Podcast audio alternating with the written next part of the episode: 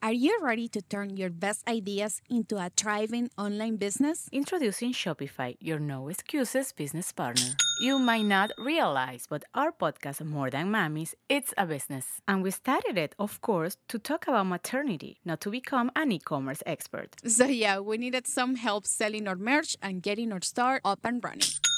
Woohoo! Another sale! Shopify is a commerce platform revolutionizing millions of businesses worldwide. No matter if you are a garage entrepreneur or a big business, Shopify is the only tool you need to start and grow your business without the struggle. With Shopify single dashboard, you can manage orders, shipping, and payments from anywhere, giving you the insights you need wherever you are. Sign up for $1 per month trial period at shopify.com slash sonoro, all lowercase. Go to shopify.com slash sonoro to take your business to the next level today. Shopify.com slash sonoro. Before we continue, let me tell you about our sponsor, Rosetta Stone. All of you English learners know how challenging it can be to learn a language. Well, Rosetta Stone can help make this process easier so you can improve your English level or learn any of the 25 languages that it offers. Over the last 30 years, Rosetta Stone has helped millions of people learn foreign languages. The program has been designed to give you a more natural learning experience than other language courses, and its method is more intuitive. Instead of focusing on memorization or vocabulary tests, Rosetta Stone helps you build comprehension and fluency naturally using engaging stories, dialogues, and visuals. In this way, you'll learn individual words, then phrases, and then sentences in an authentic manner. And Rosetta Stone is really convenient. The lessons are as short as 10 minutes, so you can easily do them during breaks in your schedule or add them to your morning routine. One other reason why Rosetta Stone is so useful is because of its speech recognition technology. It has a special tool called TruAccent, which helps you with your pronunciation while you speak. It's able to compare the sound of your voice and the sound of native speakers' voices to give you personalized feedback on how to improve your pronunciation. Cool, huh? So, why not make learning a new language one of your priorities this year and let Rosetta Stone help you through the process? Don't put off learning that language. There's no better time than right now to get started. For a very limited time, Listening Time podcast listeners can get Rosetta Stone's lifetime membership for 50% off. That's 50% off unlimited access to 25 language courses for the rest of your life. Redeem your 50% off at rosettastone.com slash listening time today. Welcome to the Listening Time Podcast. I'm Connor from polyglossa.com, and you're listening to episode 23 of the Listening Time Podcast. If this is your first time here, welcome. I'm glad you found this podcast. The purpose of this podcast is to help you improve your listening comprehension in English the way that it works is that in each episode, I talk about one or two topics and I talk about them in a natural way using natural words and expressions, but I speak a little bit more slowly and a little bit more clearly than the average native speaker speaks.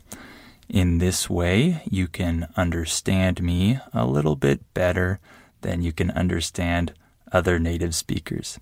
So, hopefully, after using this podcast uh, as a tool to help you improve your listening, eventually you'll be able to understand me very well, and then you can move on to real podcasts made for English speakers. And with each episode, you have the transcript available. So you can access that in the details part of the episode.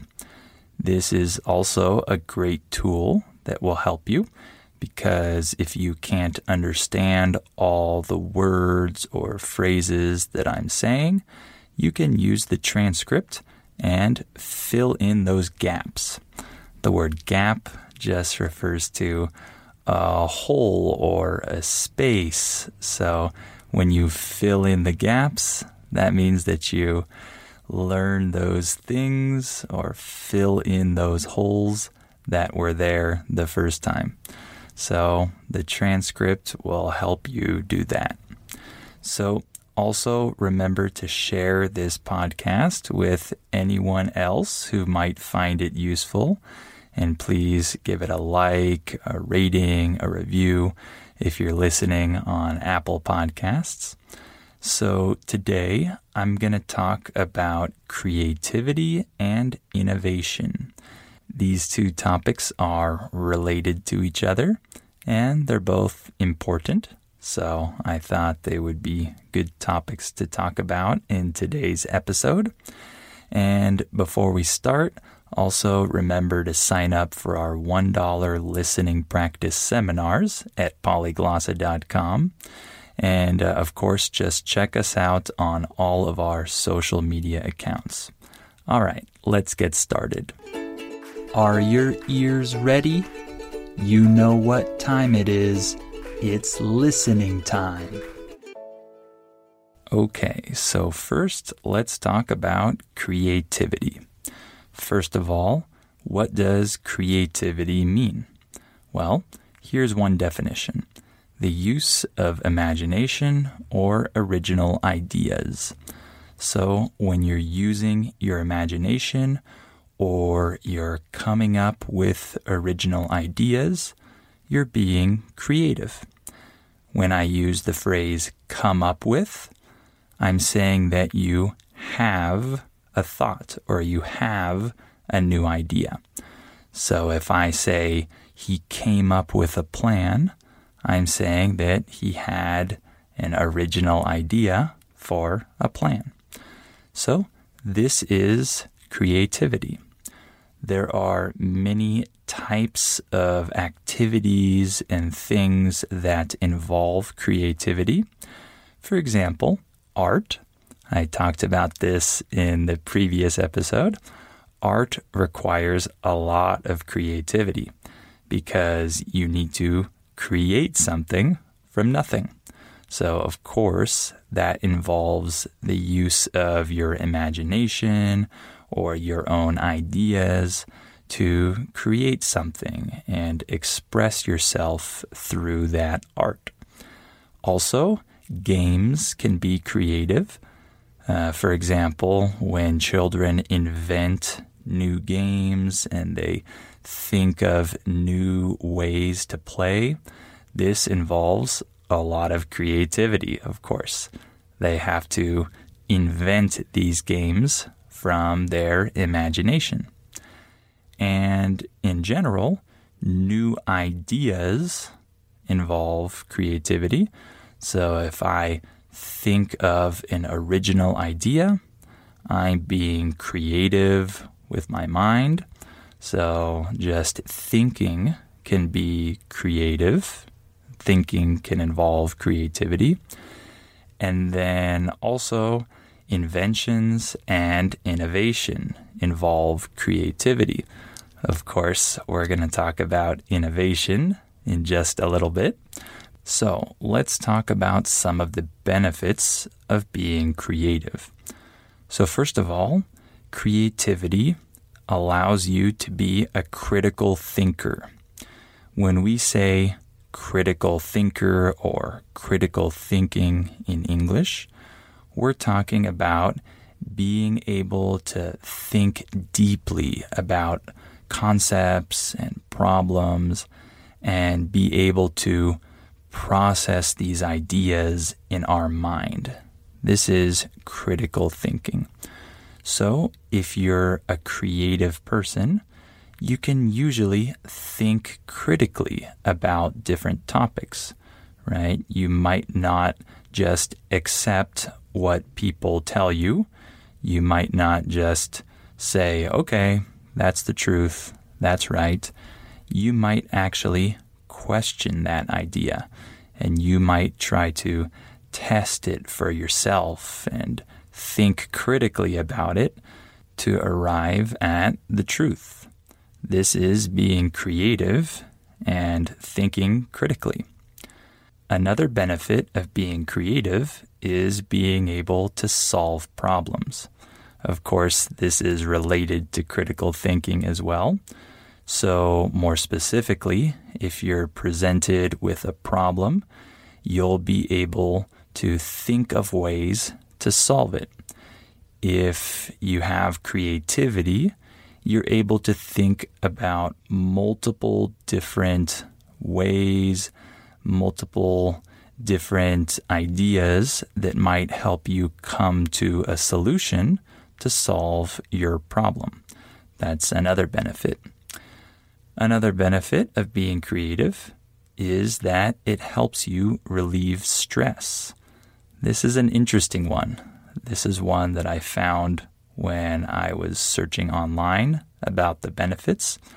I didn't really think of this as a benefit, but now that I kind of think this through a little bit more, it makes sense because oftentimes you feel stuck, you feel like you have a lot of stress and you can't release your mind from this stress. But if you're creative, it might help you find ways to release this stress and to help uh, your mind think about other things or deal with this stress in different ways. I think there are many ways that being creative might help your mind escape from stress. So that's another benefit. And another one is that it helps your confidence level. So if you're more creative, you often have more self confidence. This is probably because if you're creative, you're more uh, independent, you can think for yourself, you can analyze concepts in different ways, and you feel more confident about your own ideas, about your own your own self. So that's another advantage. And then lastly, it also gives you a sense of freedom.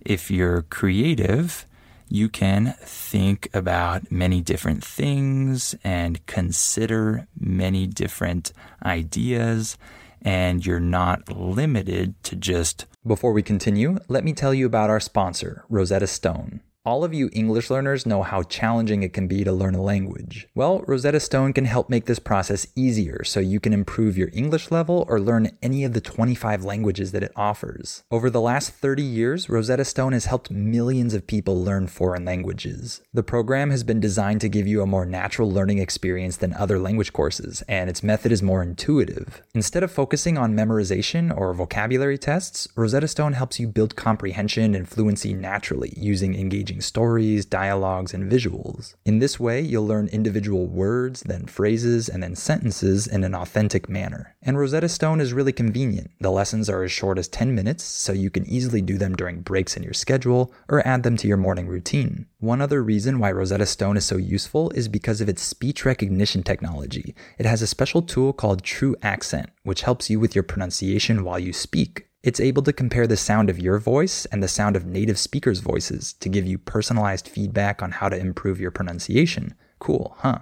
So, why not make learning a new language one of your priorities this year and let Rosetta Stone help you through the process? Don't put off learning that language. There's no better time than right now to get started. For a very limited time, Listening Time podcast listeners can get Rosetta Stone's lifetime membership for 50% off. That's 50% off unlimited access to 25 language courses for the rest of your life. Redeem your 50% off at rosettastone.com slash listening time today one idea or one structure.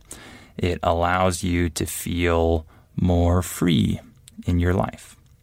So, how do we foster creativity? The word foster means to promote something, to help something grow. So, if I say foster creativity, I'm saying, how do we help creativity grow? How do we promote creativity? So, the first thing that you'll want to do if you want to foster creativity is to start at a young age. This is really important because when we're children, we have the opportunity to be creative and train our creativity right? In certain cultures, creativity is encouraged in children, and these children usually invent many different games and they uh, they're involved in many different forms of art and they can learn a lot about the world around them and they can just create things in general they're a little more free in that sense but in other cultures creativity might not be that encouraged so maybe children are expected to do things in only one way, right? They're not expected to create and come up with new ideas. And so this is a big distinction. This is a big difference between different cultures. And so some cultures have more creative children on average, and other cultures have less creative children. So that's one way to foster creativity is to start at a young age. And of course, just encouraging children to play outside in general. Okay. So many children nowadays don't go outside. They stay inside all day. They play video games. Uh, I'm not saying video games are evil, but when you play them all day, this is not good for children's brains. And of course, children nowadays have access to the internet and all these different devices. The word device refers to some type of electronic machine like a cell phone or a tablet or something like that. So children have access to all of these things, so they don't play outside a lot. Some parents might not see the danger of that, but one of the disadvantages of not playing outside is that children don't explore the world and express their creativity in the real world. When I was a child, I played outside all the time, every day, and I did all kinds of creative things out in the real world. I learned from uh, the nature around me, and I had a lot of fun just exploring and being creative outdoors. And then, one other way that we can foster creativity is to do some type of art. Like I talked about in the last episode, I did a little bit of art when I was younger. I drew and I uh, came up with different scenes and comics to draw and it was a good way to express my creativity. But nowadays, I don't do a lot of art. I don't do any art really, but I should because it can help me train my creativity. So maybe I'll do this uh, after recording this episode. Maybe I'll think about some type of art that would be good for me to do. But for children, it's very important that they have the chance to explore art if they're interested in it. Maybe they're not interested in art, and that's okay, but some children really like art, so it would be a good idea to give them the opportunity to explore that and to develop their creativity. So, lastly, what are the consequences of not being creative? Well, if you're not allowed to be creative, usually you have a harder time expressing yourself. So you don't have many ways to express your feelings or ideas if you don't have creativity. And this can cause a lot of stress, right? It can cause you to lose confidence in yourself. That's another disadvantage is that you might not feel very confident and you might you might not feel like you have the right words or the right ideas to present to other people and you might have a lower view of yourself. That could be another disadvantage. And you might not be able to think critically in general. So, if you're not creative, you're probably not going to think deeply about different topics or find different ways to solve problems. So, that could also be a disadvantage. And then lastly, you probably won't have a lot of innovation in society if the society doesn't allow for creativity. So now let's transition into the other topic, which is innovation. What is innovation? Innovation is the act of making changes to something already established especially by introducing new methods, ideas, or products. Okay? So when we take something that already exists and we make changes to it or improve it by adding something new or making a new change, this is innovation. So, normally, when we think of innovation, we think of technology, right? That's probably the most obvious form of innovation that we see today. But innovation can also take on other forms. For example, uh, you might innovate in your business structure and change the way that you operate your company. That could be a form of innovation. And for example, you can be innovative on the job in your own career, in your job. You can uh, deal with challenges or problems in an innovative way, in a way that other people haven't dealt with these challenges in the past. So there are many ways to be innovative in your life. So let's just talk about a few examples of technological innovation. So, uh, one of the greatest innovations of all time was Johannes Gutenberg's printing press. The printing press is the machine that prints uh, text on paper, right? So in the past, we didn't have very efficient printing presses. And so it took a long time to make copies of texts and books and things like that. But Gutenberg's printing press was completely revolutionary. All right. When we say that something is revolutionary, this means that it completely changed everything, right? So it was revolutionary because uh, with each press, we could print 3,600 pages per day.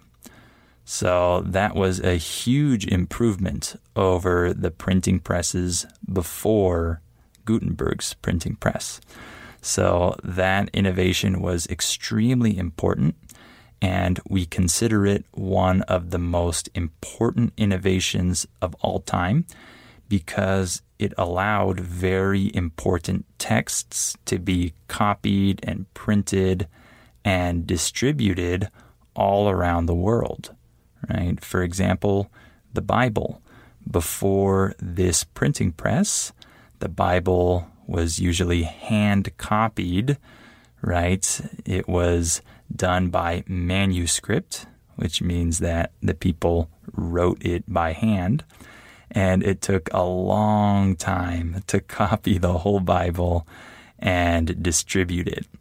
But with this printing press, we were able to make many, many copies of the Bible and other texts very easily and very fast So you can imagine the difference that that, uh, that innovation made. So another form of innovation was paper currency. The word currency refers to the money that you carry in your wallet.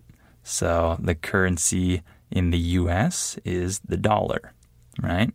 So paper currency was used, I think, only in China a long time ago, since the 9th century, but it wasn't used in Europe until the late 17th century. So before paper currency, people had to exchange goods. We use the word goods to talk about things like gold, silver, animals, vegetables, jewels, things like that. So people had to exchange these goods, and it was harder to buy things and sell things in an efficient way. But with paper currency, uh, this was revolutionized, and after that, people were able to uh, buy and sell and trade much more easily. Of course, today we have many problems with paper currency. We have something called inflation, right? This is a big problem nowadays. So we're facing new challenges with this uh, this invention of paper currency. But at the time, it was a big step up from just trading physical goods, right?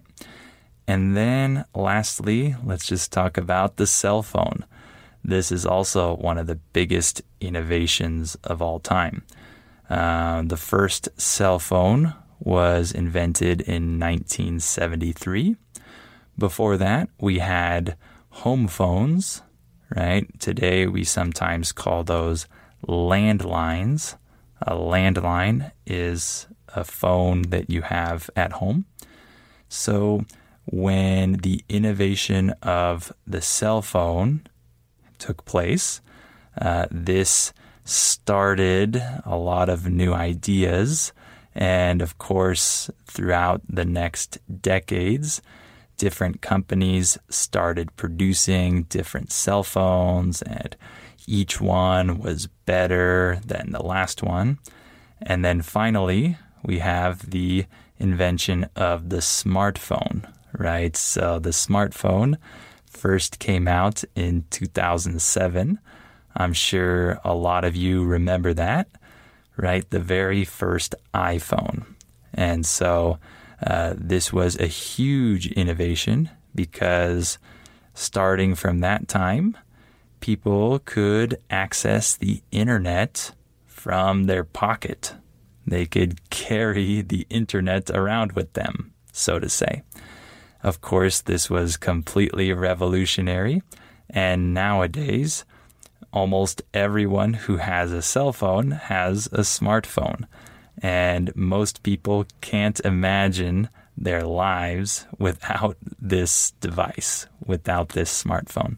So, this really changed our daily lives. Okay, we'll stop there for today. Hopefully, this episode was interesting for you, and hopefully, it was good practice for your listening. Of course, remember that you have the transcript available in the details part of this episode, so you can access that. And of course, remember to share this podcast with anyone who might find it useful. And if you can, give it a like, a review, a rating if you're listening on Apple Podcasts. And remember to sign up for our $1 listening practice seminars at polyglossa.com. So, thank you for listening to this episode, and I hope you'll come back for episode 24 of the Listening Time Podcast.